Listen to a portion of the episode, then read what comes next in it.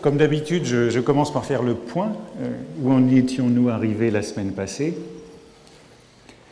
J'essayais de dire qu'il y a deux types de mémoire de la littérature, comme de cette mémoire individuelle dont parle Bergson.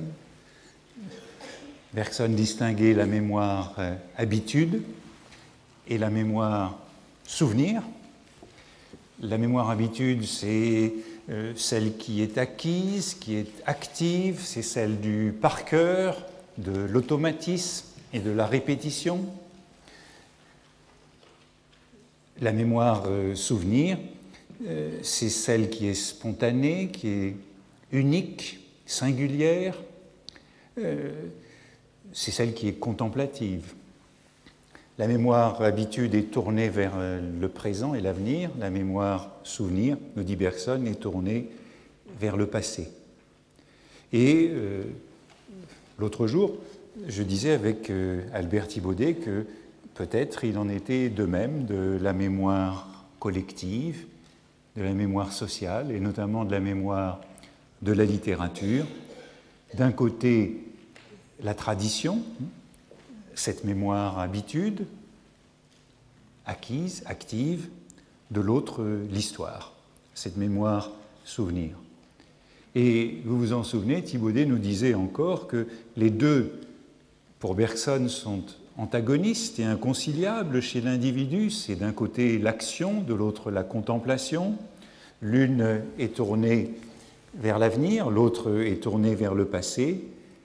Euh, mais Thibaudet nous disait justement que chez l'artiste, et l'exemple de l'artiste c'était Proust, euh, les deux mémoires se réconcilient, le souvenir est transformé en action et c'est tout le projet du temps retrouvé que de faire quelque chose avec le temps perdu. Dans la société, disait Thibaudet, eh bien c'est un peu pareil.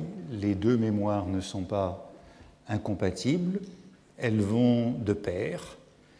Et il prenait l'exemple de ce 19e siècle qui est en même temps le siècle de l'histoire et le siècle de l'action, du matérialisme, du capitalisme, du colonialisme, toutes actions fondées sur la répétition.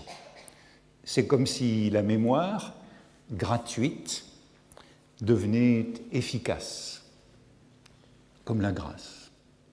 Et on pourrait penser à cette histoire de Michelet à Lavis, cette histoire de France, qui est un patrimoine qui constitue une identité nationale qui se transforme en énergie nationale, suivant le sous-titre de Barès.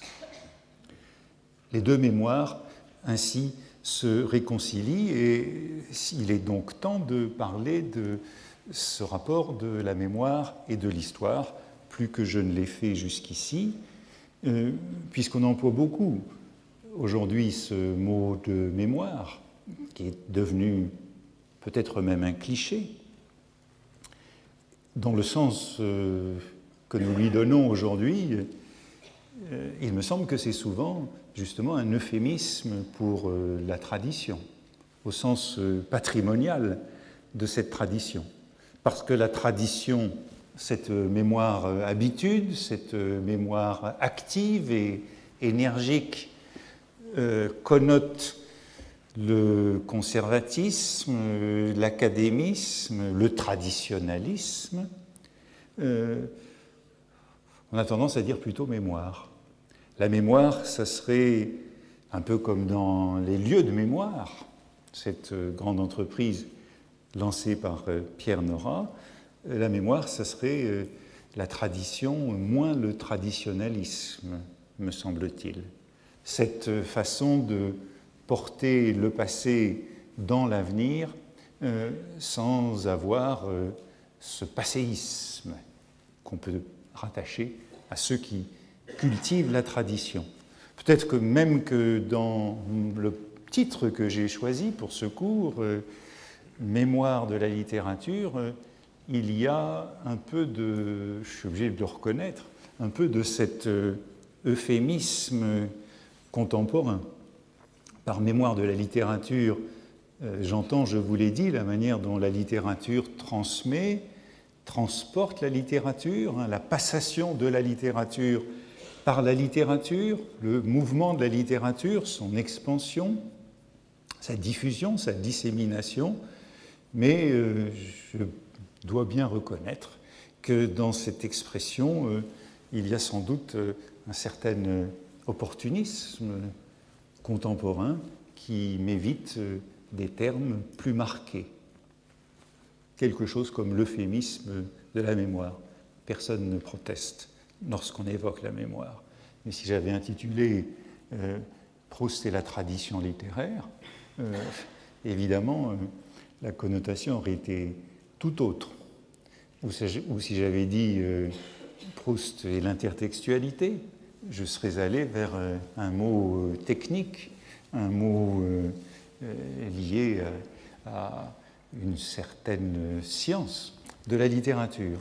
Et au fond, le mot mémoire m'évite ces deux travers, à la fois la convention et euh, le jargon. D'une part la convention, d'autre part le jargon, euh, au risque peut-être d'une certaine correction contemporaine.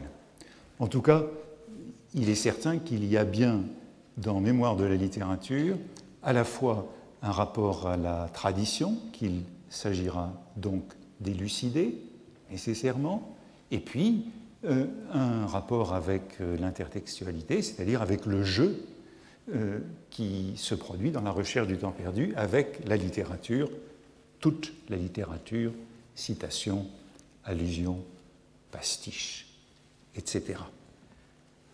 Jusqu'ici, nous avons parlé de la mémoire comme espace, comme lieu de reconnaissance, comme caisse de résonance, comme chambre d'écho de la littérature, mais nous avons donc peu évoqué les rapports de la mémoire de la littérature et de l'histoire de la littérature. C'est ce que je commençais tout juste débaucher la semaine passée en disant que dans cette réflexion sur l'histoire et la mémoire de la littérature, je rencontrais de nouveau euh, Harald Weinrich, déjà évoqué, qui a été professeur ici, qui euh, opposait la mémoire de la littérature à l'histoire littéraire pour caractériser l'entreprise du grand romaniste allemand Ernst Robert Curtius.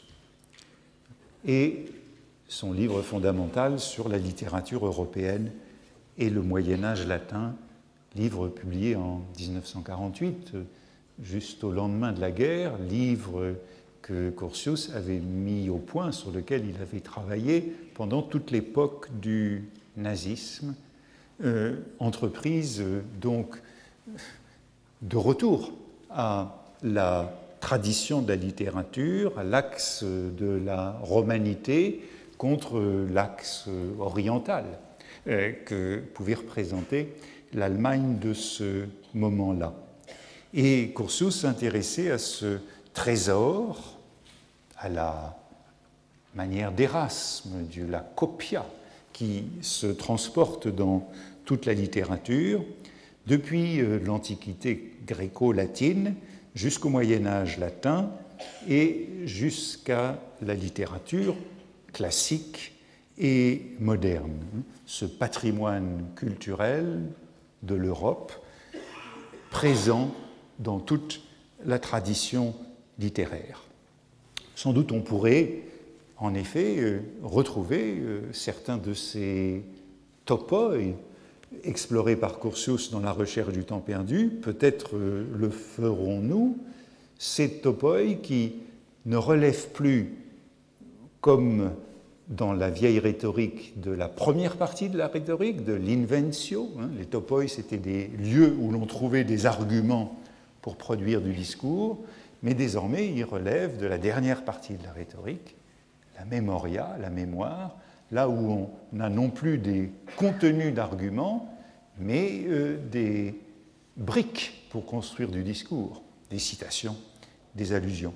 On en trouverait beaucoup chez Proust, euh, par exemple ce topos bien analysé par Curtius qui est celui du puer senex, la conciliation de l'enfance et de l'âge. Il y a euh, à, de nombreuses reprises l'apparition de ce topos et peut-être nous le regarderons plus tard. En tout cas, ce qui intéresse Curtius, c'est d'opposer à l'histoire de la littérature linéaire, dialectique et progressiste, où le nouveau remplace, déplace, supplante, élimine l'ancien, une conception de la littérature comme mémoire qui colporte, transporte, fait passer l'ancien. Il y a coexistence et non succession. Il y a là deux visions très contrastées de la littérature. On pourrait vite dire une vision progressiste et une vision mémorielle. J'y reviendrai dans un moment. Une vision euh, éliminatoire et une vision accumulative, une vision vectorielle, orientée, et une version euh, distributrice. Curtius pourrait donc être quelque chose comme le patron de cette euh, mémoire littéraire par opposition à l'histoire littéraire. Euh, et je me disais que sans doute faudrait-il lire la recherche à la manière de Curtius. Et probablement j'avais un trou de mémoire en disant et en pensant cela, puisque je ne me rappelais pas que l'un des premiers livres sur Proust publié dans les années 20, c'était précisément le livre de Curtius. Euh, publié en français en 1928, l'un des tout premiers. Comme on le sait, les livres sur Proust ont été publiés d'abord dans d'autres langues que le français, en tout cas les livres importants, celui de Curtius, celui de Beckett. C'est l'un des premiers livres sur Proust, et au fond, je n'avais jamais pensé jusque-là, jusqu'à aujourd'hui, que peut-être il faudrait relier ce Proust et son entreprise sur la littérature européenne. Curtius, euh, avant cette entreprise, cette grande entreprise des années 30 et 40 sur la littérature européenne et le Moyen Âge latin, était l'auteur d'ouvrages, donc d'un romaniste plutôt moderniste, euh, d'ouvrages sur Barès, sur euh, Balzac, sur les auteurs de l'avant-garde française des années 20, où il incluait euh, Peggy, Barès, euh, euh, Suarez et Proust. Et il est peut-être utile, il serait sans doute pertinent de relier, de relire ce Proust dans la perspective d'un mouvement vers une mémoire et non une histoire de la littérature.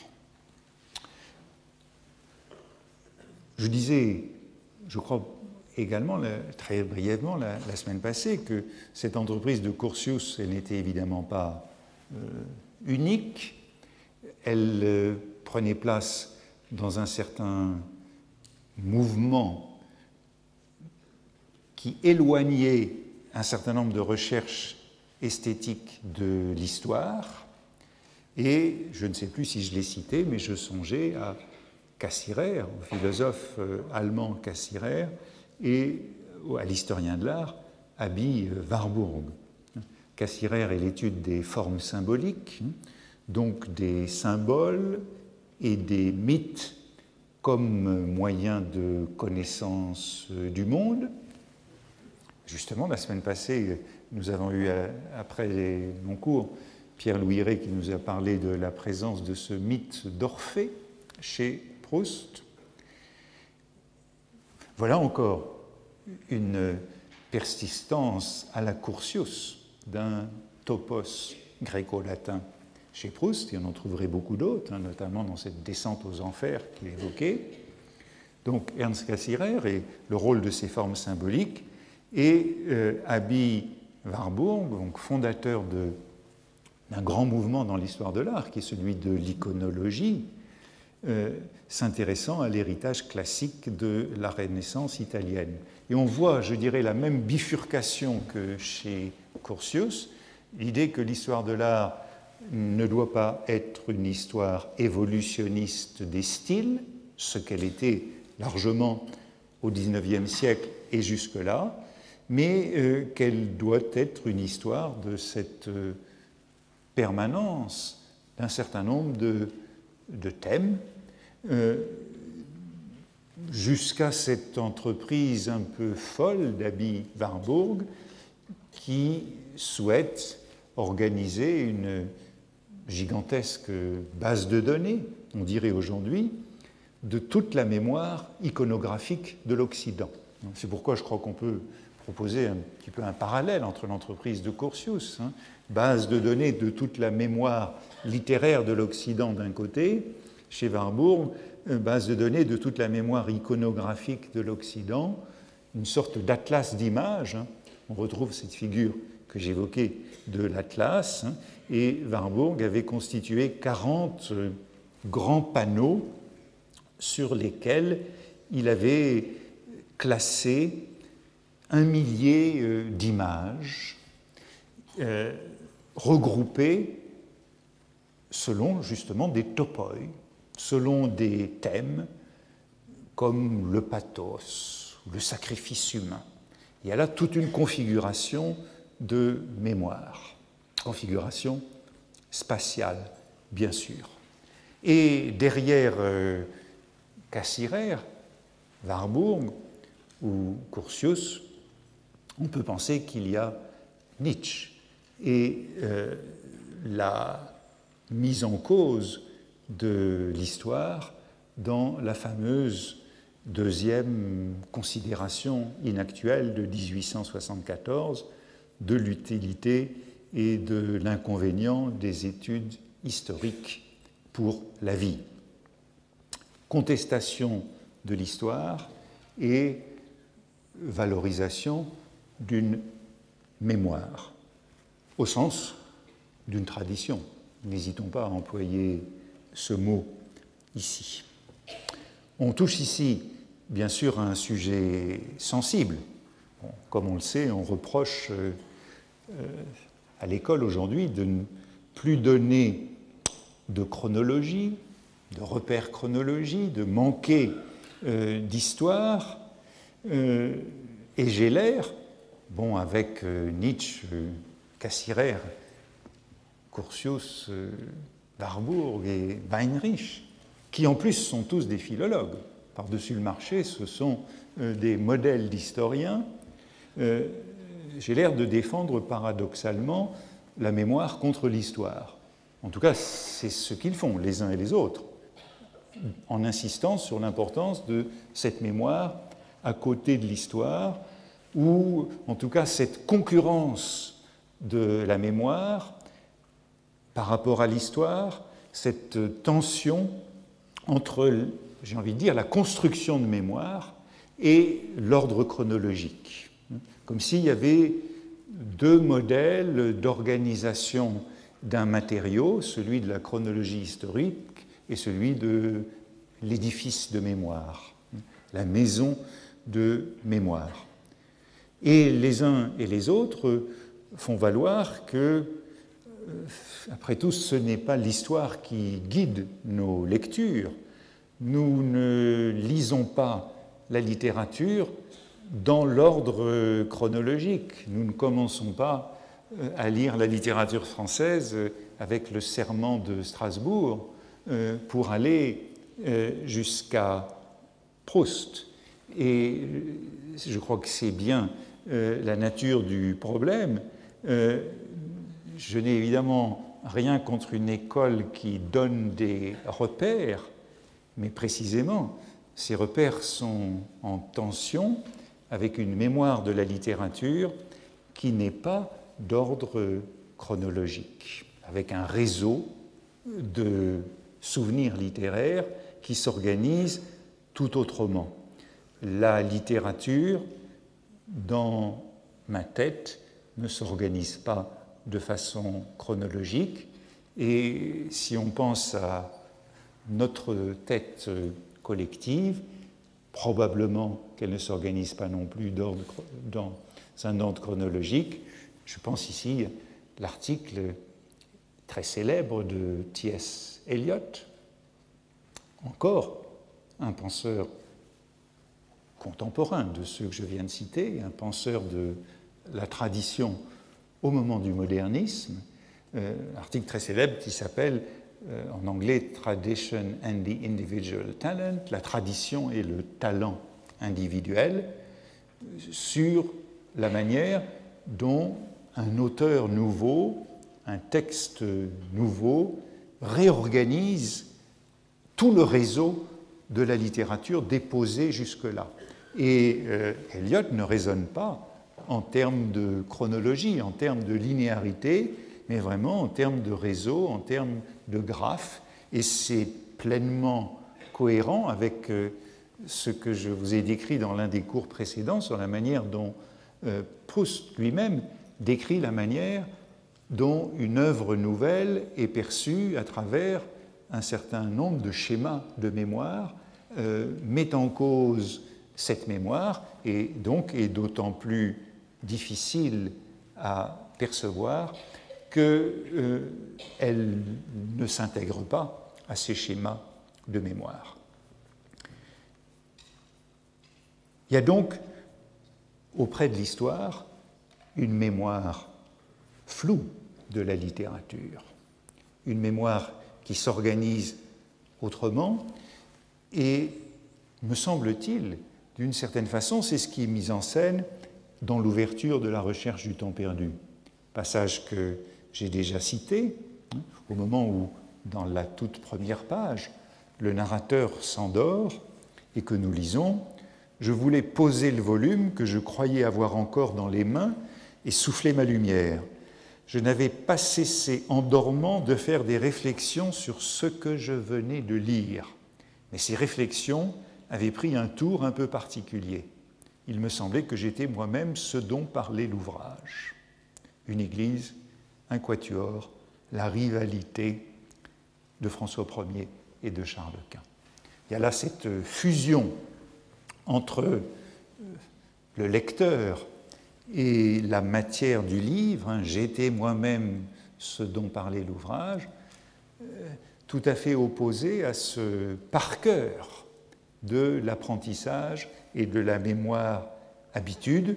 Et je vous rappelle que cette sorte d'infusion euh, par la littérature, euh, cette liste de livres qui culmine avec la rivalité de François Ier et de Charles Quint, Proust avait d'abord écrit dans euh, les épreuves de ce passage qu'il s'agissait d'un traité d'archéologie monumentale. C'est cela qui est remplacé par Église Quatuor et référence à un livre d'histoire, tout cela nous renvoyant bien à l'architecture de mémoire. Ce qui est intéressant dans cette mémoire floue de la littérature, c'est bien entendu la dimension d'oubli qui la constitue, le rôle du hasard qui préside à son organisation, tout cela qui s'oppose à l'encyclopédisme de l'histoire, à l'exhaustivité, vœu de l'histoire euh, positiviste, euh, censément complète, euh, il y a des trous dans la bibliothèque mémorielle de la littérature. Et ces trous dans la bibliothèque mémorielle de la littérature, chez Proust, dans la recherche du temps perdu, nous renvoient à un certain nombre de ces bibliothèques qu'on y rencontre. Ces bibliothèques à trous. Vous vous souvenez de la manière dont euh, Proust parle à l'occasion de la Bibliothèque nationale, où euh, sont conservés euh, les livres qui, sans cela, n'auraient pas d'autre existence. Mais les bibliothèques à trous, ce sont des bibliothèques vivante, celle-là. Et chez Proust, dans la recherche du temps perdu, elles sont la plupart du temps associées à l'aristocratie. C'est par exemple la bibliothèque euh, du duc de Guermantes. Euh, il y a des trous, et voici comment euh, les causeries avec la duchesse de Guermantes sont comparées à une bibliothèque aristocratique. les causeries avec la duchesse, lit-on dans le côté de Guermantes, au moment de ses soirées chez elle, les causeries avec la duchesse ressemblaient à ces connaissances qu'on puise dans une bibliothèque de château, surannée, incomplète, incapable de former une intelligence. Comme souvent chez Proust, si c'est incapable de former une intelligence, euh, c'est plutôt positif puisque l'intelligence est déconsidérée. La bibliothèque de Château, surannée, incomplète, incapable de former une intelligence, dépourvue de presque tout ce que nous aimons, mais nous offrant parfois quelques renseignements curieux, voire la citation d'une belle page que nous ne connaissions pas et dont nous sommes heureux dans la suite de nous rappeler que nous en devons la connaissance à une magnifique demeure seigneuriale. Nous sommes alors, pour avoir trouvé la préface de Balzac à la Chartreuse ou des lettres inédites de Joubert, tentés de nous exagérer le prix de la vie que nous y avons menée et dont nous oublions, pour cette aubaine d'un soir, la frivolité stérile. Il s'agit donc de la conversation de la duchesse de Guermantes qui est comparée à cette bibliothèque capricieuse où l'on trouve quand même des textes curieux que l'on ne connaissait pas et qui sont importants, comme ce que le narrateur appelle ici la préface de Balzac à la Chartreuse. Il n'y a pas de préface de Balzac à la Chartreuse, c'est justement un bel exemple de, lapsus d'erreur de mémoire, de trou de mémoire. Ce à quoi le narrateur pense, c'est au fameux article de Balzac sur la chartreuse de Parme, qui a figuré euh, non pas en préface, mais en appendice de la chartreuse, de certaines éditions de la chartreuse de Parme au XIXe siècle. J'ai déjà évoqué cet article dont le narrateur fait une préface dans l'un de mes cours précédents, parce que c'est dans cet article que euh, Balzac recommandait à Stendhal de réécrire tout le début de la Chartreuse de Parme en supprimant le premier chapitre sur l'arrivée des Français à Milan pour nous donner une bonne exposition balsacienne. Et je citais cet exemple pour dire que euh, on, traverse au début d'un roman un moment de trouble, un moment d'égarement, et que c'était ce que Balzac reprochait euh, à Stendhal dans ce début de la Chartreuse, reprochait qu'il y ait un trouble trop long pour la lecture. Vous voyez que Proust se souvient bien de cet article, si bien qu'il en fait même une préface à la Chartreuse. Quant à Joubert, ici présent, les lettres inédites de Joubert, ben, ça nous fait penser évidemment à l'amitié de Joubert et de Chateaubriand, hein. et cela nous renvoie aussi à cette euh, amitié littéraire. Il y a donc l'idée de cette bibliothèque aristocratique qui renferme un certain nombre de raretés, mais qui n'a rien de systématique ni d'exhaustif. C'est un peu cela la mémoire de la littérature.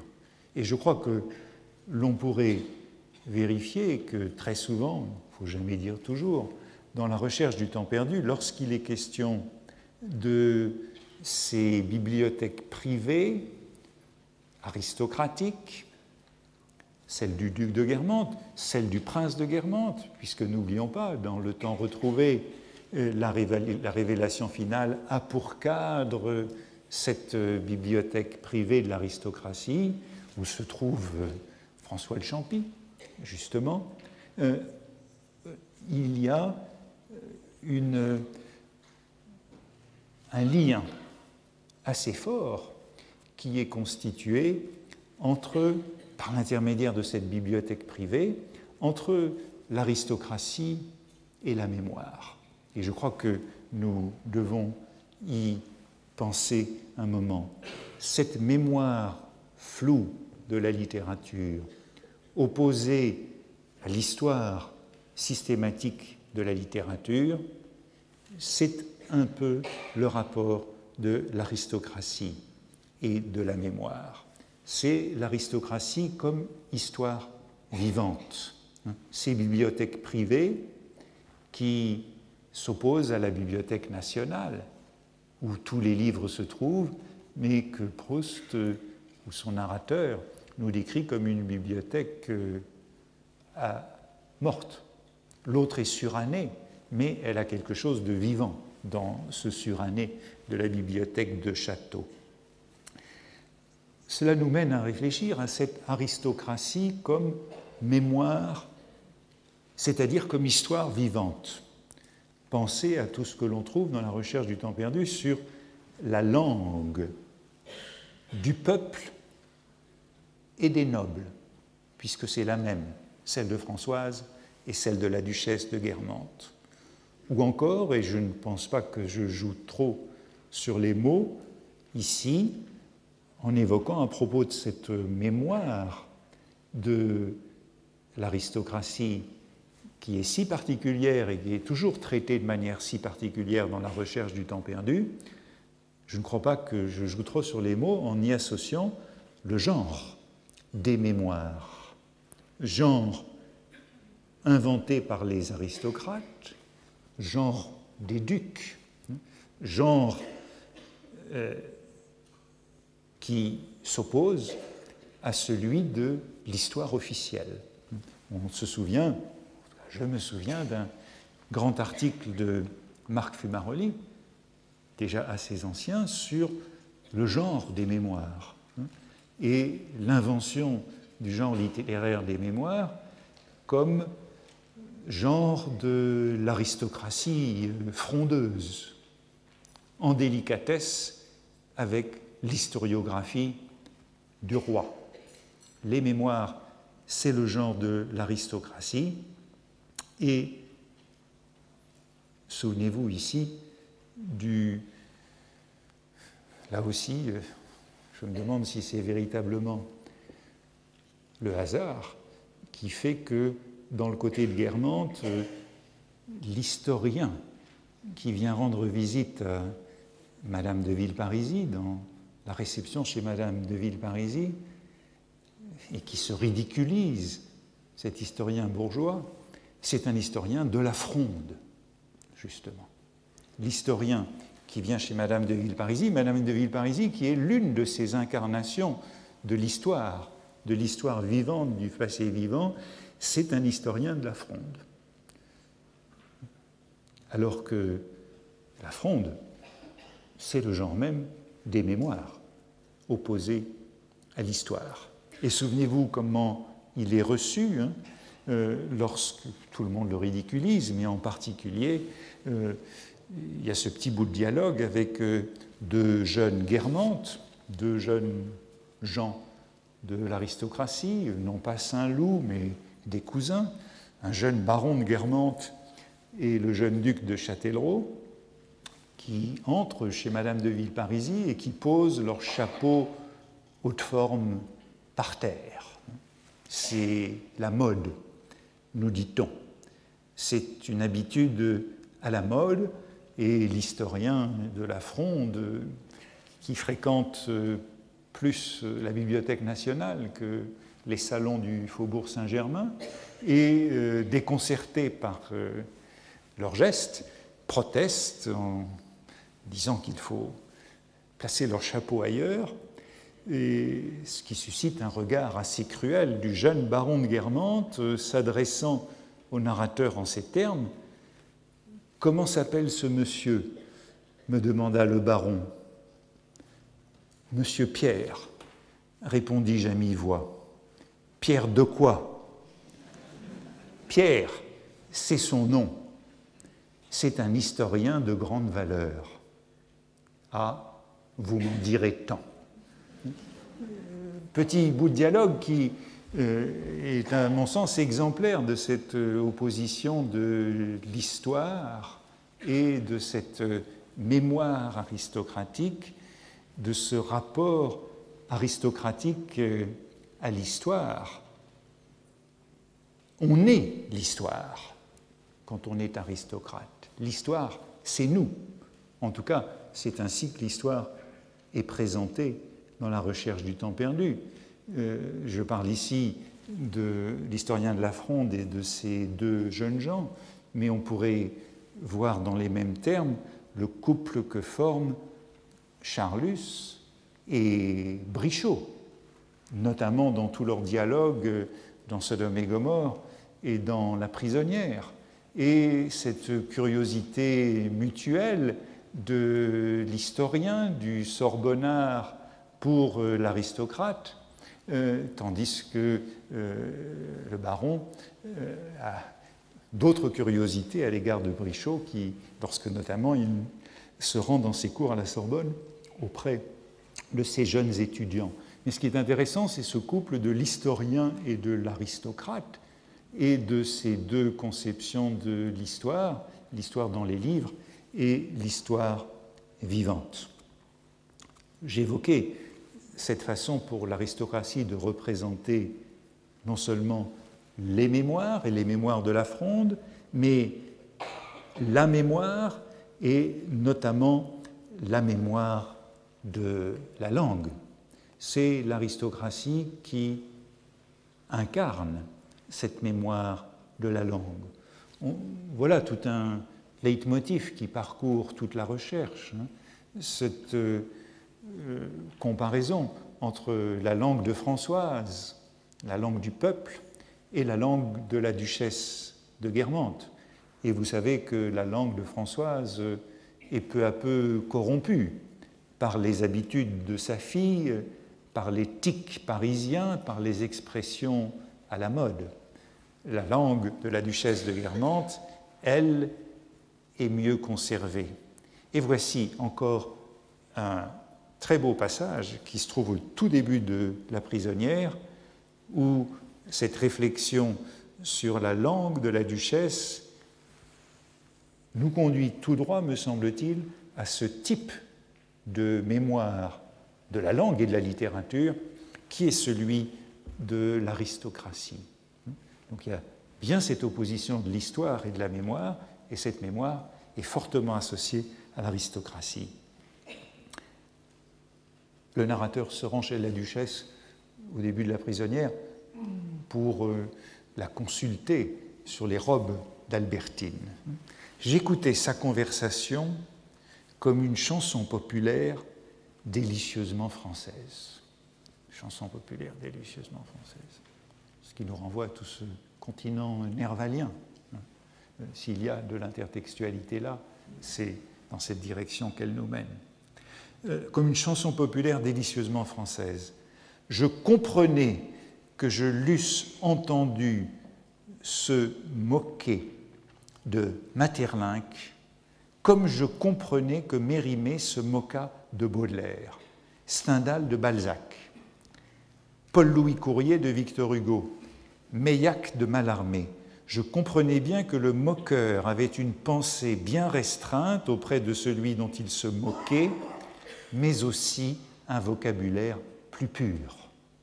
Cette pureté qui est du côté de Balzac, euh, pardon, de Stendhal, de Courrier ou de Meillac. Celui de Madame de Guermantes l'était à un point qui enchantait. Ce n'est pas dans les froids pastiches des écrivains d'aujourd'hui qui disent au fait pour en réalité, singulièrement pour en particulier, étonné pour frapper de stupeur, etc., etc., qu'on retrouve le vieux langage et la vraie prononciation des mots, mais en causant avec une Madame de Guermantes ou une Françoise, qui, elle, à la différence de ces écrivains pasticheurs, hein, ces érudits, ce sont des érudits, ce que Proust appelait ou appellera dans le temps retrouvé les célibataires de l'art. À ces célibataires de l'art qui ont cette érudition linguistique, eh bien, on oppose euh, Françoise et Madame de Guermantes. Avec elle, dit le narrateur, j'avais appris avec Françoise, j'avais appris de la deuxième, dès l'âge de 5 ans, qu'on ne dit pas le Tarn, mais le Tar. On ne dit pas le Tarn comme à l'école primaire de la Troisième République, mais le Tar. Pas le Béarn, mais le Béar. Ce qui fit qu'à 20 ans, quand j'allais dans le monde, je n'eus pas à y apprendre qu'il ne fallait pas dire, comme faisait Madame Bontemps, Madame de Béarn. Ici s'introduit euh, toute la question de savoir si nous devons dire euh, Charlus ou Charlu. Je remarque euh, avec certains de mes invités qu'il y a une ligne de partage entre Charlus et Charlu, et vous voyez que c'est ceci qui est commenté dans ce texte, et qu'il y a une mémoire opposée à celle de l'école, à celle de l'école des instituteurs de la Troisième République, hein, où on apprend à tout prononcer, à faire les liaisons. Hein. Souvenez-vous du duc de Guermantes qui dit Comment allez-vous? Hein, jamais ne faisant de liaison. Euh, et euh, cette présence de la langue à travers euh, Françoise ou la duchesse, ce que le narrateur rattache au côté terrien et quasi paysan de la duchesse. Le passage se termine par ceci, hein, qui est phrase, à mon sens, importante dans cette conception de la mémoire aristocratique. S'il n'y avait aucune affectation chez la duchesse, hein, aucune volonté de fabriquer un langage à soi, alors cette façon de prononcer était un vrai musée d'histoire de France par la conversation. Vrai musée d'histoire de France. C'est là qu'est le véritable patrimoine ou trésor du parler français dans euh, la conversation avec la duchesse. Mon grand-oncle Fitz-Jam n'avait rien qui étonnait car on sait que les Fitz-James proclament volontiers qu'ils sont de grands seigneurs français et ne veulent pas qu'on prononce leur nom à l'anglaise. Souvenez-vous plus, tard, Fitz-Jam Matan. Hein. Cette façon de prononcer eh bien, nous montre que, j'ai envie de dire que la mémoire de la littérature, si nous cherchons à l'opposer à l'histoire, c'est cette euh, bibliothèque de l'aristocratie euh, et non pas ce que le narrateur oppose ici, qui est en quelque sorte le manuel scolaire. Euh, et n'oublions pas ici, puisque euh, dans les séances précédentes, dans les cours précédents, je parlais de ce rapport de la mémoire et de l'espace, n'oublions pas ce rapport de l'aristocratie et de l'espace, de l'espace euh, géographique du pays, marqué par les noms qui sont ceux de l'aristocratie.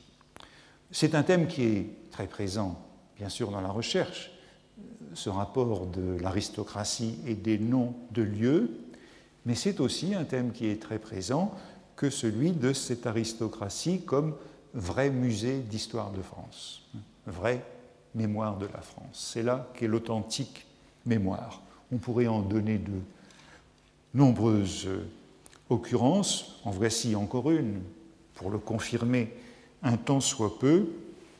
Euh, c'est Charlus, ou Charlu, qui, euh,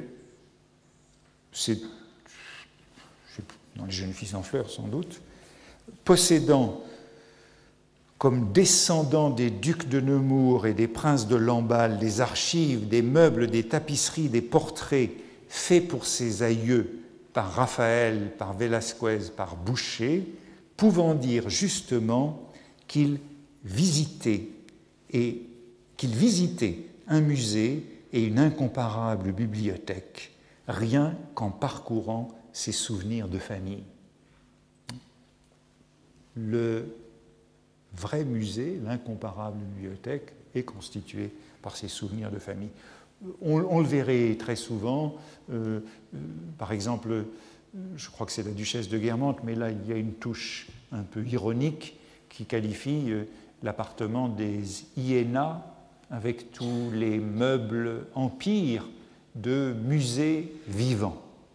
Mais je crois que c'est cette expression qui dit bien ce qui est en question, c'est ce, musée vivant qui est constitué par cette mémoire de l'aristocratie.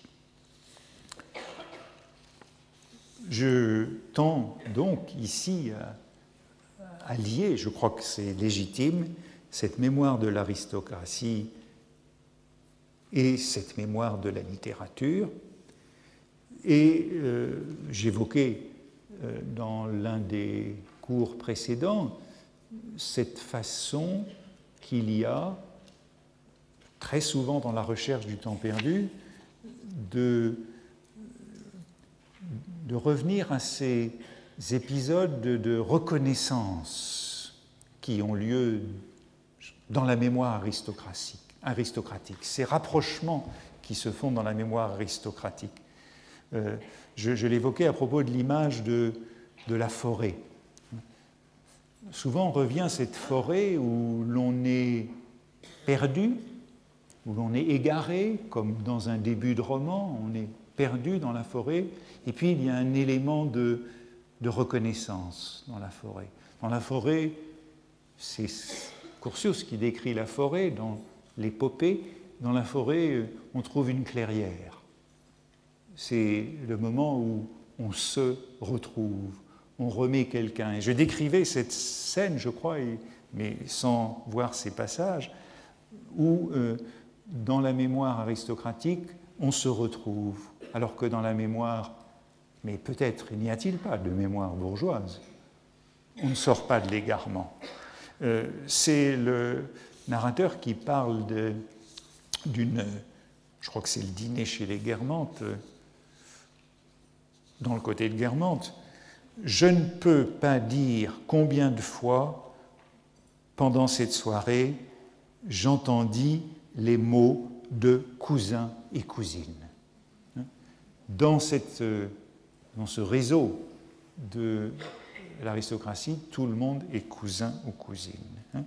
D'une part, M. de Guermantes, presque à chaque nom qu'on prononçait, s'écriait Mais c'est un cousin d'Oriane avec la même joie, et puis c'est la comparaison qui m'intéresse ici, c'est la métaphore, avec la même joie qu'un homme qui, perdu dans une forêt, lit au bout de deux flèches disposé en sens contraire sur une plaque indicatrice et suivi d'un chiffre fort petit de kilomètres, Belvédère Casimir Perrier et croix du grand veneur et comprend qu'il est dans le bon chemin.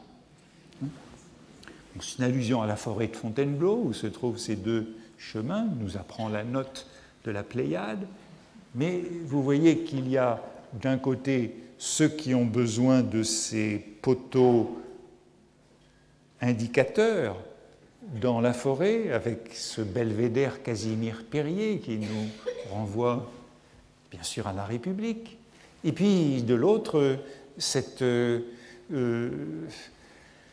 comment dire, oui, cette mémoire aristocratique qui fait que l'on est tous cousins ou cousines.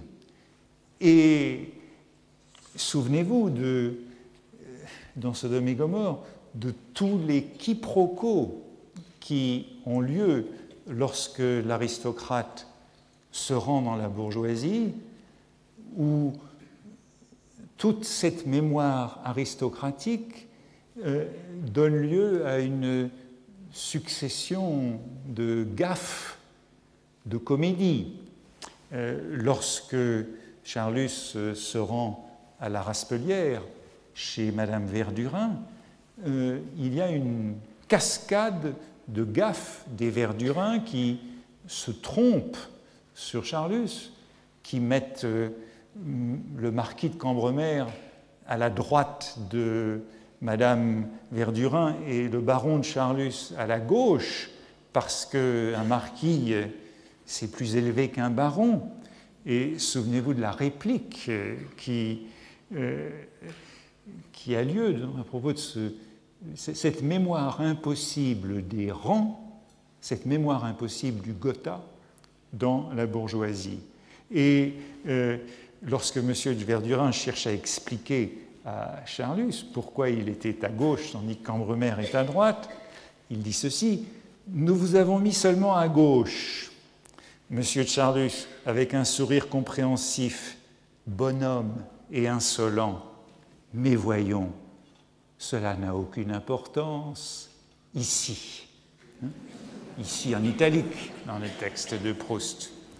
Mais continuons la, phrase pour bien voir ce qui est de cette mémoire aristocratique inassimilable par la bourgeoisie. N'a qu'une avance ici. Et il eut un petit rire qui lui était spécial. Un rire qui lui venait probablement de quelque grand-mère bavaroise ou lorraine, qui le tenait elle-même tout identique d'une aïeule, de sorte qu'il sonnait ainsi inchangé depuis pas mal de siècles. Dans de vieilles petites cours de l'Europe, et qu'on goûtait sa qualité précieuse comme celle de certains instruments anciens devenus rarissimes. Et cette euh, mémoire qui est depuis pas mal de siècles, dit le narrateur avec cette expression un peu un niveau de langage un peu bas, pas mal de siècles. Mais ça continue, et M. Verdurin tente de se justifier. Mais enfin, puisqu'il y avait justement M. de Cambremer, et qu'il est marquis, comme vous n'êtes que baron. Permettez, répondit M. de Charlus avec un air de hauteur à M. Verdurin étonné, je suis aussi duc de Brabant, damoiseau de Montargis, prince d'Oléron, de Carency, de Viareggio et des dunes. D'ailleurs, cela ne fait absolument rien. Ne vous tourmentez pas, ajouta-t-il en reprenant son fin sourire qui s'épanouit sur ces derniers mots. J'ai tout de suite vu que vous n'aviez pas l'habitude. J'ai tout de suite vu que vous n'aviez pas l'habitude. On retombe ici sur cette euh, habitude, hein, qui est bien euh, cette mémoire de la tradition. Hein. Cette mémoire euh, habitude euh, qui donne ces réflexes qui sont ceux de l'aristocratie à propos de la généalogie.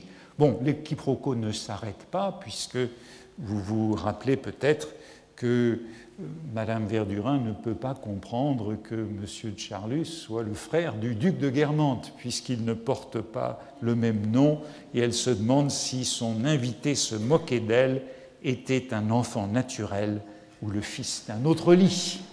Impossibilité de faire cette liaison. Il y a donc une mémoire de la littérature qui est celle de L'aristocratie, c'est celle de la conversation. C'est celle de la conversation, c'est celle du salon. Ce n'est pas celle de la salle de classe. Je crois qu'on peut lier cette mémoire de la littérature et une vision quelque peu aristocratique de la littérature, et je terminerai sur cela en disant que si ce n'est pas l'aristocratie de l'Ancien Régime, alors c'est l'aristocratie que la littérature elle-même institue, ce qui est peut-être bien le problème de la littérature aujourd'hui, c'est qu'elle constitue cette aristocratie, c'est ce que je décrivais comme l'espace de l'allusion. La littérature, c'est l'allusion, et l'allusion, c'est l'exclusion. Il y a dans la littérature quelque chose de constitutivement exclusif.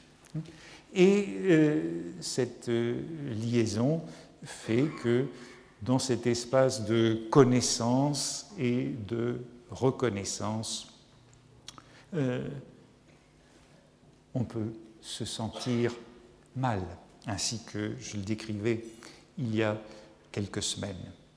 En tout cas, ce sur quoi je voulais insister, c'est sur l'idée qu'il y a une autre connaissance de la littérature et reconnaissance par la littérature, et que celle-ci est largement mise en scène dans la recherche du temps perdu et associée à cette bibliothèque aristocratique ou cette mémoire aristocratique, ce qui pose toute la question de savoir si elle est innée ou acquise.